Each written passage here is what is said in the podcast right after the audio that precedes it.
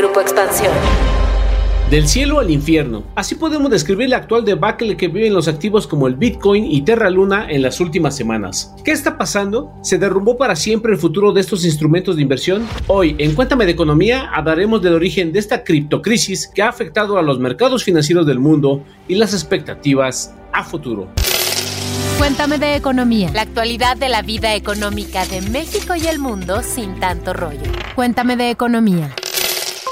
Hola, ¿qué tal queridos podescuchas? Espero que le estén pasando muy muy bien. Soy Pepe Ávila y antes de decirles de qué vamos a hablar en este episodio y quién va a estar conmigo para abordar el tema, les quiero hacer dos atentas invitaciones. Una es a que se queden con nosotros de principio a fin porque este episodio va a estar muy muy interesante. Y la segunda es que por favor se los pido de la manera más atenta que nos dejen una reseña, un me gusta o un pequeño comentario en la plataforma de audio o de video en la que ustedes acostumbran escucharnos. Y ahora sí, ¿de qué vamos a hablar? Pues simple y sencillamente del desplome de las criptomonedas en el mercado mundial, principalmente el Bitcoin. ¿Y por qué de este activo? Pues resulta ser que, bueno, sabemos que es altamente volátil, pero ha tenido en pocos días un desplome mayor al 60%.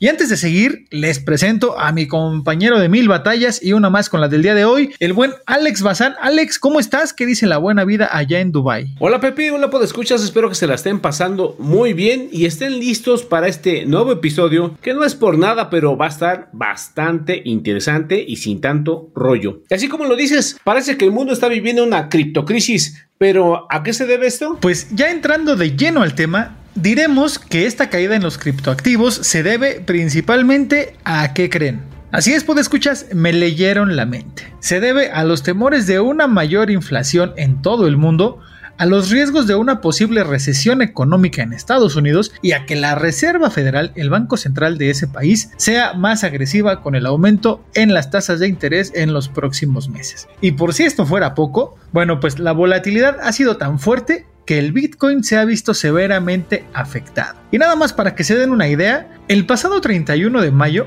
este activo valía 624.673 dólares. Para el 18 de junio, menos de un mes después, su costo era de 385.398 dólares. Es decir, en menos de 20 días, el valor se desplomó 61%. Y una cosa que debemos destacar es que existía una falsa creencia de que los activos como el Bitcoin eran ajenos a las fluctuaciones que había en los mercados financieros. Y ahora que la Reserva Federal ha comenzado a elevar su tasa de interés de manera más agresiva, los criptoactivos se han comportado de una manera similar al de las bolsas de valores y que las valuaciones también consideran parte de las tasas de interés y de los rendimientos de los bonos. Ahora aquí déjenme hacer una pausa porque es importante aclarar que no solo el Bitcoin ha caído drásticamente. Para poner otros ejemplos, el llamado Terraluna el 4 de abril valía 116.4 dólares. Al 21 de junio costaba menos de un centavo de dólar. ¿Cómo la ven? Ahí les quedó el ojo cuadrado, ¿verdad? Ya te vi, Alex, que a ti sí. Pues prácticamente mucha gente perdió sus inversiones aquí con estos activos.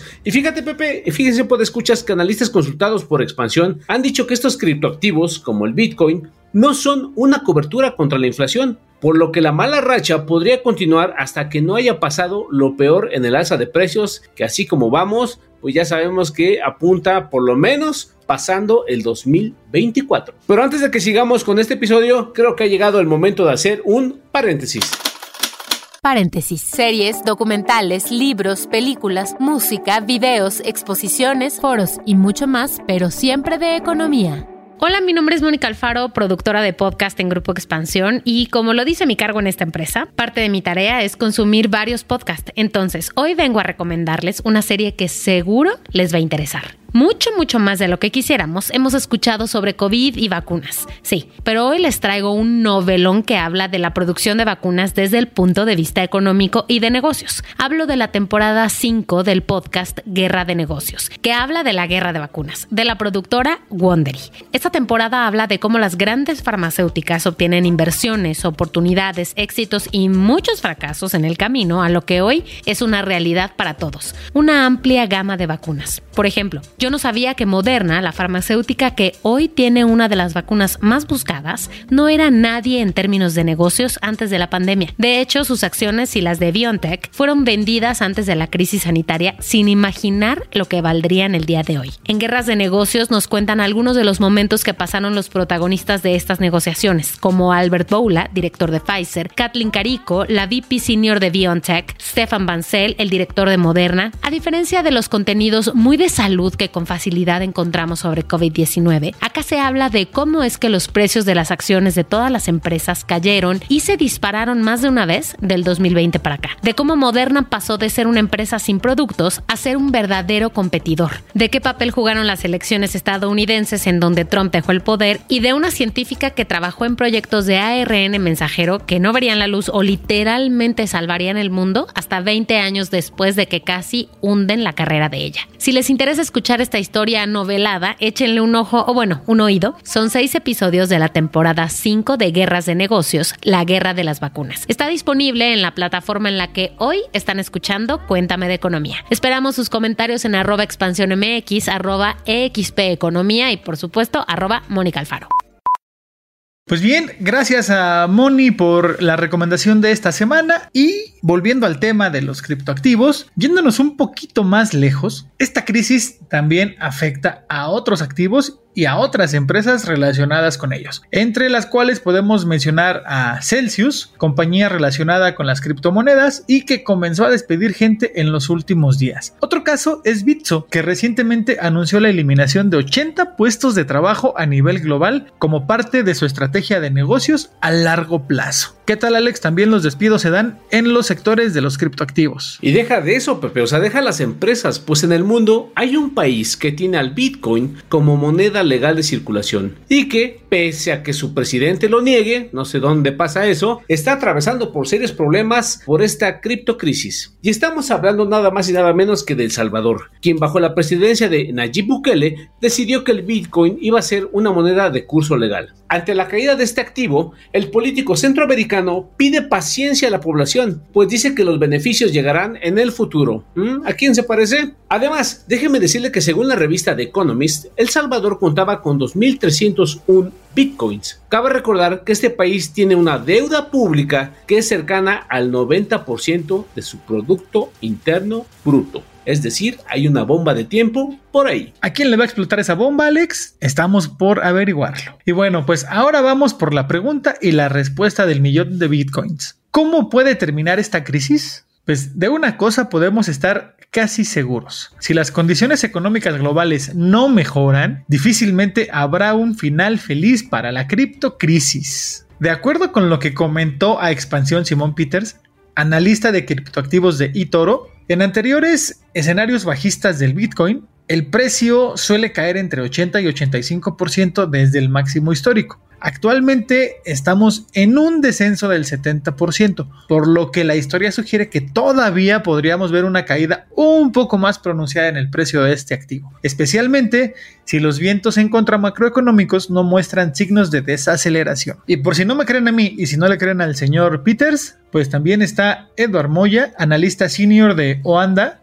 quien señala que las divisas digitales lucharán hasta que Wall Street sienta que ve la luz al final del túnel de esta campaña de endurecimiento de la Fed. Parece que podría ser necesaria una última caída antes de que las apuestas a largo plazo estén dispuestas a probar las aguas de nuevo. Eso nos dijo el señor Moya. Así que pues ya lo saben, estimados inversionistas y podescuchas y sobre todo los crypto lovers, hay que estar muy atentos a lo que suceda en los siguientes días, obviamente a través de expansión diagonal economía para que evitemos malas sorpresas en el futuro. Y bueno, pues estamos hablando del dinerito y hay que cuidarlo bastante bien porque estamos en un escenario de alta inflación y de encarecimiento del dinero, así que a cuidar pesos y centavos. Y como todo lo bueno llega a su fin, este programa no es la excepción y ya estamos en la recta final. Pero bueno, ya saben que no nos podemos despedir sin su gustadísima y consentidísima sección. Cuéntame tus dudas. Vamos a escuchar cuál es la pregunta de esta semana en voz de Moni Alfaro. Cuéntame tus dudas. Tú preguntas, nosotros te contestamos. Hola, escuchas. En esta ocasión vamos a responder una pregunta que nos hizo llegar Sofía Hernández y dice así. ¿Qué daños ocasiona la piratería en la economía mexicana? Y para responderla, la mesa de economía acudió con Roberto Castañeda, que es el presidente del Comité de Derechos de Propiedad Intelectual de American Chamber Capítulo México. Y esto fue lo que respondió. La piratería genera graves afectaciones para el país en su conjunto, su economía, su población y desde luego sus consumidores. Pone en riesgo la seguridad e integridad, así como la salud de la población genera pérdidas multimillonarias para todos los sectores productivos del país y sus empresas, así como propicia la pérdida de prestigio y reputación marcarias. Deteriora la cohesión y el tejido sociales, inhibe la inventiva y la innovación y atenta contra la legalidad y el Estado de Derecho. AmCham es aliado incondicional en la defensa de la formalidad, el Estado de Derecho y los derechos de propiedad intelectual. A partir del diálogo con las autoridades, e iniciativas como los entrenamientos oficiales de aduanas y las destrucciones de piratería, hemos comprobado que la colaboración entre el sector productivo y sector oficial es fundamental. Para defender efectivamente los derechos de propiedad intelectual y poder competir en la economía del siglo XXI, México debe robustecer sus instituciones y actualizar sus marcos legales. Debe mejorar la coordinación institucional y los mecanismos de respuesta. Y debemos apegarnos a los lineamientos que establece el TEMEC en su capítulo 20. Entre otros, el plazo efectivo de protección de las marcas y patentes, la protección para las marcas no tradicionales, como son las sonoras, olfativas y gustativas, y las indemnizaciones predeterminadas o adicionales respecto a infracciones sobre derechos protegidos de propiedad intelectual. Sobre todo y lo más importante, seguir creando una conciencia nacional a todos los niveles. La piratería no es inofensiva, es un delito y tiene una víctima. Esa víctima somos todos. Los invitamos a que nos hagan llegar todas sus dudas sobre economía y finanzas a la cuenta arroba Economía en Twitter con el hashtag Cuéntame tus dudas. Y nosotros nos dedicaremos a encontrar las respuestas. Pues muchas gracias a todos, pero no nos queremos despedir sin antes invitarlos a que nos califiquen en la plataforma donde nos están escuchando y nos digan qué les pareció este episodio, qué no les gustó, qué sí les agradó y sobre todo que lo compartan con las personas a quienes más confianza le tengan. Cuídense mucho, coman frutas y verduras, lean Expansión MX y hasta la próxima. Cuéntame de economía, un podcast de Grupo Expansión. Okay, round two. Name something that's not boring. A laundry? Ooh, a book club. Computer solitaire, huh? Ah, oh, sorry, we were looking for Chumba Casino. That's right. ChumbaCasino.com has over 100 casino style games. Join today and play for free for your chance to redeem some serious prizes. ChumbaCasino.com. No purchase necessary. Full prohibited by law. 18 plus terms and conditions apply. See website for details.